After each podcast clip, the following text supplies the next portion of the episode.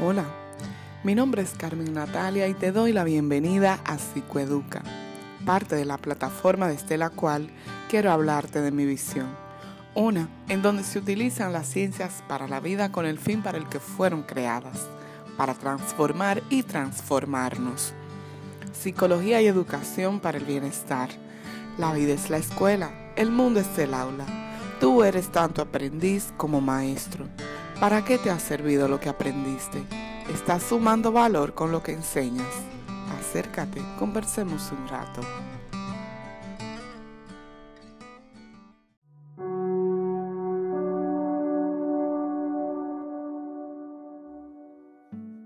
Hey, ¿cómo estás? Buenos días.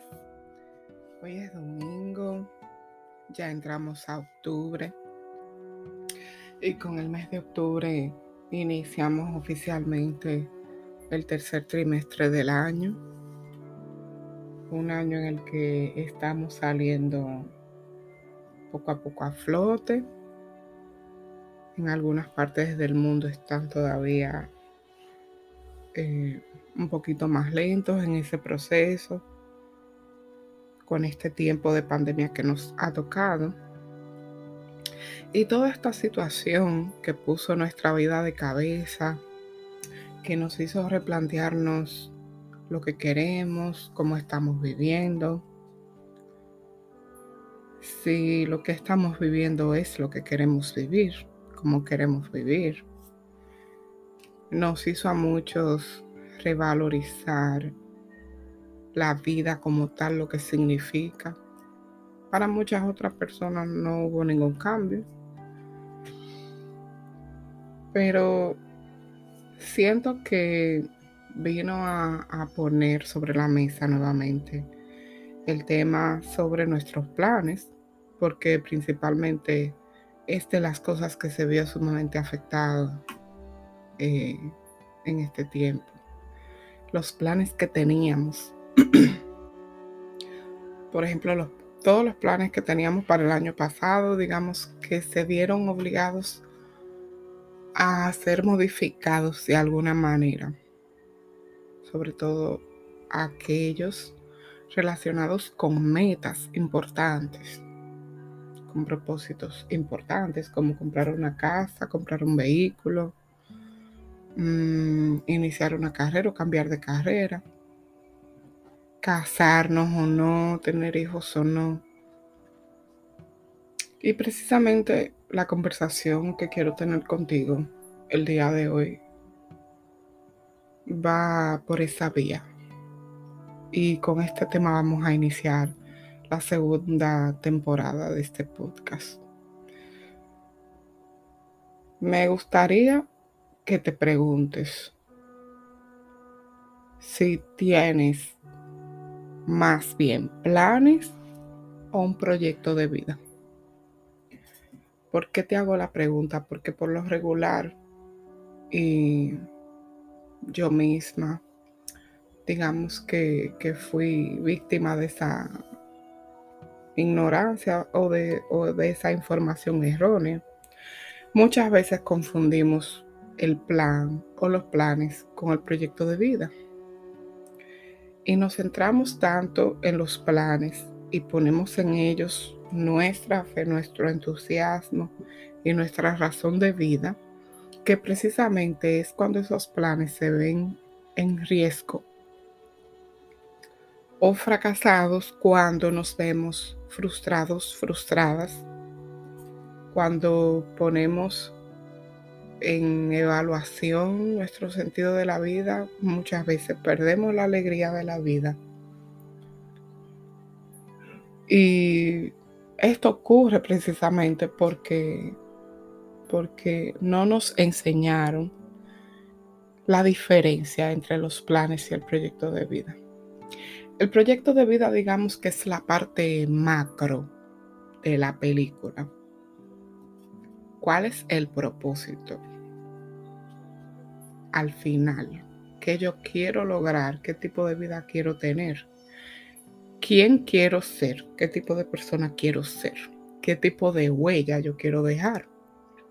Y esto puede sonar em, para algunas personas tal vez es tu caso eh, como un poco fantasioso, tipo planteamiento de libro de autoayuda, más em, en lo más sencillo está la respuesta muchas veces.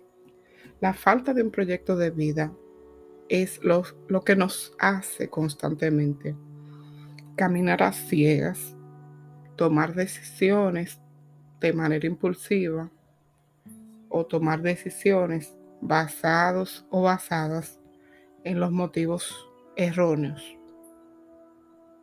Por, porque estamos mirando el plano, estamos, estamos mirando el detalle, estamos mirando una pieza dentro de lo que es el proyecto de vida, que es en lo que inicialmente tendríamos que enfocarnos.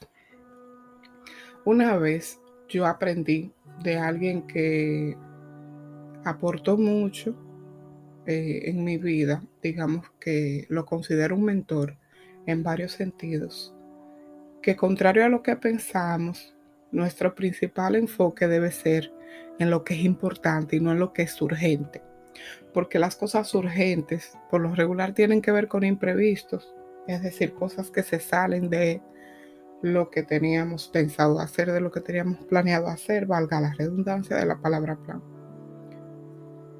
Y esto es algo de lo que hay que encargarse, pero eso no debe desviarnos del propósito, que es lo que representa el proyecto de vida. Entonces, cuando no tenemos un proyecto de vida claro, vamos a vernos frecuentemente movidos como si fuéramos una veleta según sopla el viento, para allá miramos o para allá nos movemos. Y ese viento que sopla viene de muchas maneras y con muchas voces. Puede venir con la voz de la familia, puede venir con la voz de la pareja, puede venir con la voz de los amigos, con la voz de la situación económica, em, de lo aprendido o de lo conocido, mejor dicho. Y nos distrae. Y lo último que pensamos es que es esa la razón por la que no nos funcionan las cosas. Y entonces vamos constantemente acumulando frustraciones, acumulando sentido de pérdida, lo que lleva también a acumular muchos sentimientos de insatisfacción, de poca valía personal, va a afectar nuestra autoestima, va a afectar incluso nuestra energía vital para enfrentar o lidiar con las situaciones cotidianas que nos tocan a todos. Porque carecemos de los factores protectores que nos proporciona precisamente tener claro a dónde vamos. El proyecto de vida es lo que nos da dirección. Viene siendo la meta, si lo quieres ver así, de a dónde queremos llegar. Entonces, cuando tenemos un punto de dirección claro, específico, y unido a eso, establecemos planes que vayan en sintonía con esa dirección, que fortalezcan o enriquezcan el camino de esa dirección, vamos a tener mejores recursos internos para lidiar con las cosas que se presentan del día a día que son parte del presente. Y como dicen en el arte de vivir, el presente es inevitable. No se trata de obsesionarse con el futuro tampoco. Siempre debe haber un margen de flexibilidad, eh, teniendo en cuenta que al final no tenemos control de la mayoría de las cosas, como nosotros muchas veces queremos pensar y en base a lo que queremos actuar. El proyecto de vida es la maqueta, es tu maqueta, hay gente que le dice tu libro, tu guion, tu película, como suene mejor para ti, como sea mejor para ti verlo o el nombre que tú prefieras darle.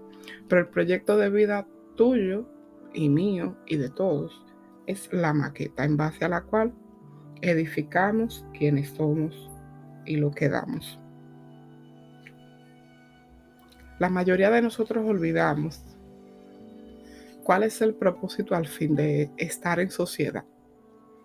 Nos metemos tan en nuestras propias ideas y en nuestras propias necesidades que se nos olvida ese principio de comunidad que es importante tener presente en un nivel sano.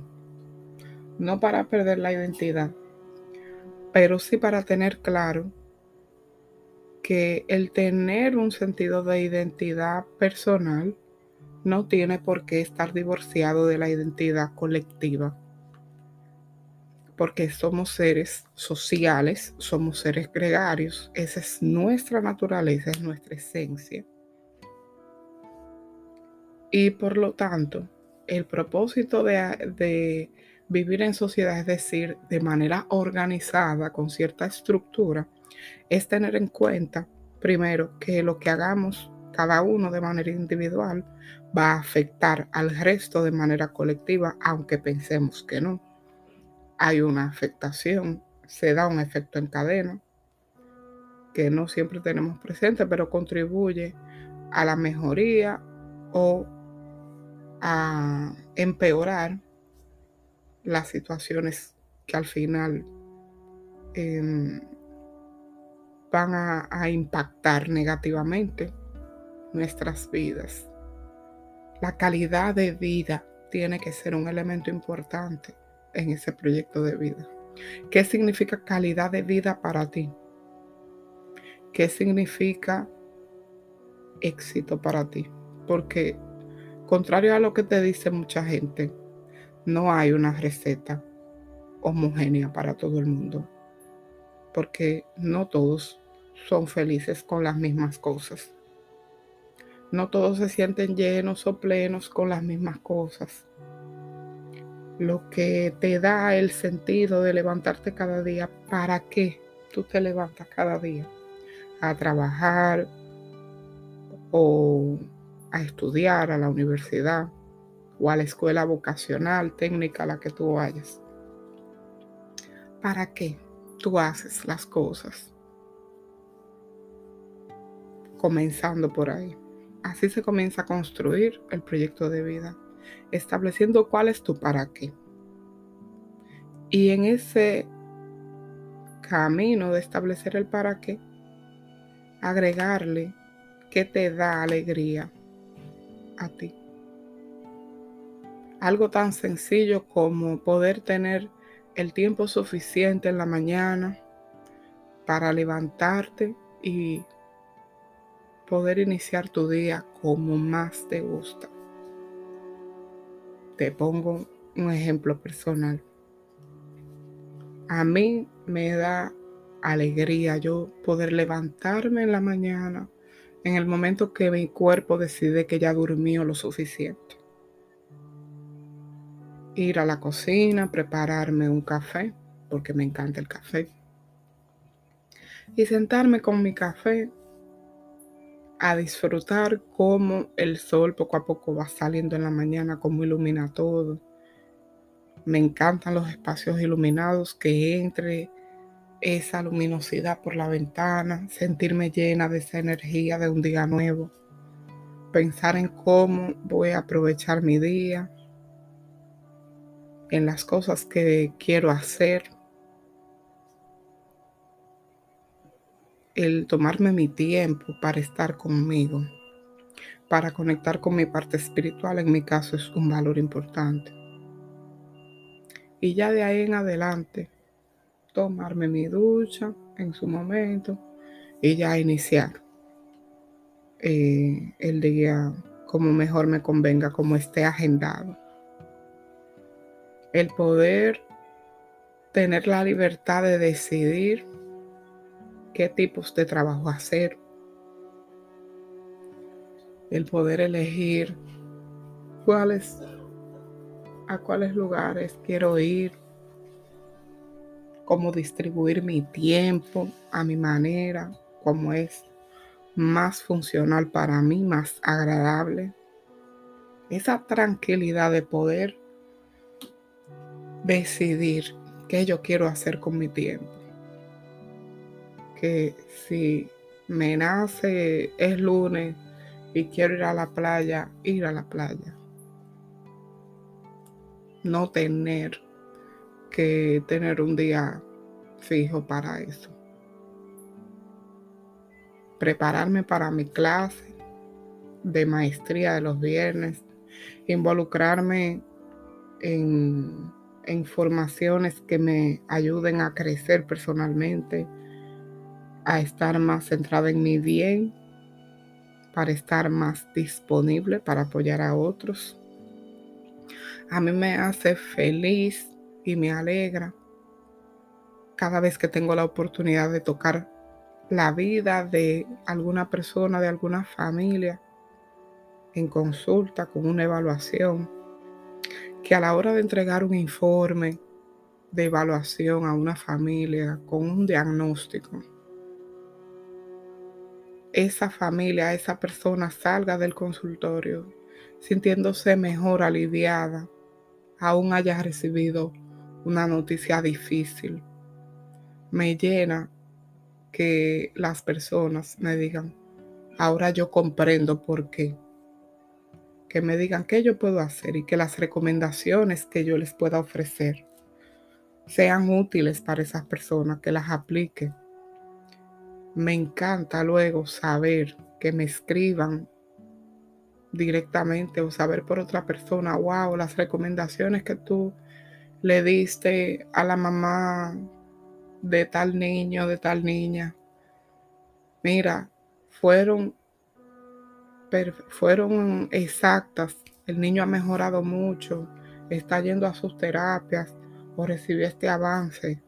Te puedo decir que una de las cosas que me hace más, más feliz este año es que yo pude cambiar, pude, bueno, no que pude cambiar, porque ya eso es como poniéndolo desde un lugar como muy arrogante o egocéntrico y nunca se trata de mí.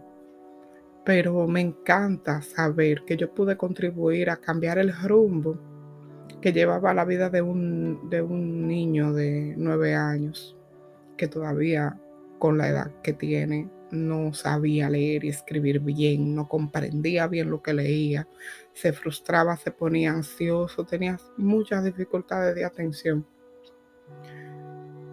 Y que con las recomendaciones que pude ofrecerle a la familia, tanto para que se tomen en cuenta en la escuela como del manejo de ellos mismos, las pudieran aplicar y estuvieran viendo los cambios en poco tiempo. Ver videos de ese niño contento, eh, repasando lecciones, demostrando que había aprendido las cosas que le había enseñado y que las había aprendido bien, con una sonrisa, lleno de energía, con su carita iluminada. Ese tipo de cosas me llenan. Y eso es parte de mi para qué. Yo hago las cosas como las hago. El propósito de estar aquí contigo en este espacio también y de cada uno de los proyectos de los que participo para otras personas. Para mí es sumamente importante, por ejemplo, que un trabajo no solamente sea bien remunerado para mí. Para mí es mucho más importante o de, o de primer nivel que ese trabajo para mí tenga sentido que me llene, que vaya acorde a mis valores, a orientar a personas, trabajar con un equipo de personas y de profesionales que sea abierto, que sea diáfano, alegre, de quienes yo pueda aprender, a quienes pueda admirar, eh, con quienes me sienta parte, porque ese sentido de pertenencia también es sumamente importante. Ahí entra lo que te decía con respecto al sentido de comunidad. Elegir amigos, elegir compañeros de trabajo en la medida de lo posible, aunque los compañeros de trabajo no se pueden elegir. Pero tener la oportunidad de elegir espacios y experiencias, más bien, donde tú sepas que vas a tener la oportunidad de compartir con personas que van a enriquecer tu vida positivamente. Principalmente si son personas que ya tienen un camino recorrido mucho más avanzado que el tuyo, de las cuales tú puedas aprender, pero que también tengan esa disponibilidad para la cercanía, para la camaradería, para el apoyo, para esa parte humana que a tantos nos hace bien, sobre todo cuando estamos emprendiendo un camino nuevo o solos, como es mi caso, desde julio de este año. Así que mi invitación para ti en el día de hoy, aprovechando que es domingo, que es un día que por lo regular ya tenemos como internalizado para relajarnos, para poner en, en contexto la semana que vamos a tener o que queremos tener. Yo te invito a tomar una libreta y a reevaluar aprovechando el último trimestre del año, que todavía da oportunidad, aunque parezca poco tiempo, para replantear cosas, para replantearnos nuestra vida. Y establecer cuál es tu para qué, cuál es tu proyecto de vida, qué tipo de vida tú quieres vivir, en qué tipo de lugar tú quieres vivir, qué tipo de vivienda tú quieres tener un apartamento, una casa, quieres vivir con tu familia, quieres vivir solo, quieres mudarte con amigos, quieres mudarte con tu pareja, quieres tener una mascota o no. Cosas que parecen sencillas como si quieres tener plantas en tu casa, como tú quieres pasar tus tardes, como ya te decía, qué tipo de trabajo quieres hacer, cómo tú te quieres sentir al hacer el trabajo que tú sueñas hacer o que tú haces. En qué tipo de ambiente, con qué tipo de organizaciones, en qué tipo de entorno profesional. Haciendo qué específicamente. Lo que tú has hecho hasta ahora o algo diferente. Lo que tú has hecho hasta ahora con otro enfoque o con el mismo enfoque, pero desde tu propio criterio, no necesariamente con, la, con el criterio de otro, o sea, de tu líder de equipo o de otra organización. Tú quieres tener un vehículo de motor, no quieres tener un vehículo de motor. El vehículo de motor que tú quieres tener, tú quieres que sea de combustión, quieres que sea eléctrico, quieres andar en bicicleta, tú prefieres vivir en un lugar donde eso te permita caminar a los sitios que tú necesitas para disfrutar más del aire libre. ¿Qué tipo de vida tú quieres tener? Este es un momento perfecto para hacer esa pregunta, para hacerse esa pregunta y darte el permiso de inicialmente visualizar, soñar, fantasear con esa vida que tú quieres tener. Y esa sensación que te da de llenura, de alegría, de esperanza. El escribir ese para qué y maquetar con ideas ese proyecto de vida es la base para tomar de aquí en adelante las decisiones cruciales para cambiar tu vida si es que tú no estás viviendo tu sueño ya. Si es tu caso como yo, de lo cual me siento muy afortunada y muy agradecida. Te felicito y te deseo una vida completamente llena en abundancia de experiencias significativas, interesantes, retadoras pero que al mismo tiempo te hagan sentir fuerte, en las que puedas estar sereno o serena independientemente de las dificultades y que le agreguen gasolina a ese para que cada día, por las cuales a la hora de despertar en la mañana tú puedas sonreír en vez de decir, uff, otra vez tengo que ir a ese trabajo. Te deseo un maravilloso domingo y nos escuchamos en una próxima ocasión.